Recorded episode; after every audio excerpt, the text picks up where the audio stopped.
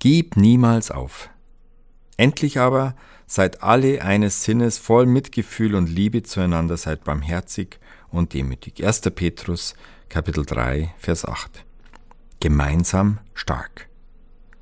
Kennst du auch Situationen, die menschlich einfach nicht mehr zu lösen sind? Ich kenne dieses Gefühl der totalen Machtlosigkeit. Genau dann wird fast jedem klar, dass nur noch eine höhere Instanz helfen kann. Wenn man an diesem Punkt angekommen ist und zu Gott schreit, dann kann man buchstäblich Wunder erleben. Dabei spielt das Rechnen mit Gottes Eingreifen eine große Rolle. Außerdem ist wichtig, Gott im wahrsten Sinne des Wortes keine Ruhe zu lassen, bis er das Gebet und das echte, notvolle Schreien zu ihm hört.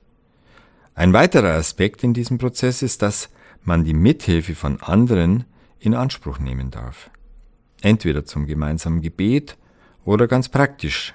Das Gelingen hängt aber auch davon ab, ob Gott die richtigen Leute zum richtigen Zeitpunkt mit den passenden Gaben schenkt.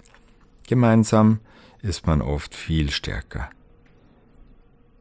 Am wichtigsten dabei ist, dass man nicht aufgibt, wie in der Geschichte der beiden Frösche. Beide fielen in den Sahnetopf und strampelten.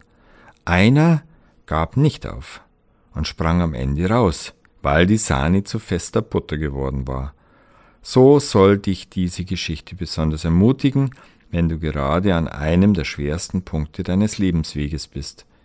Gib niemals auf.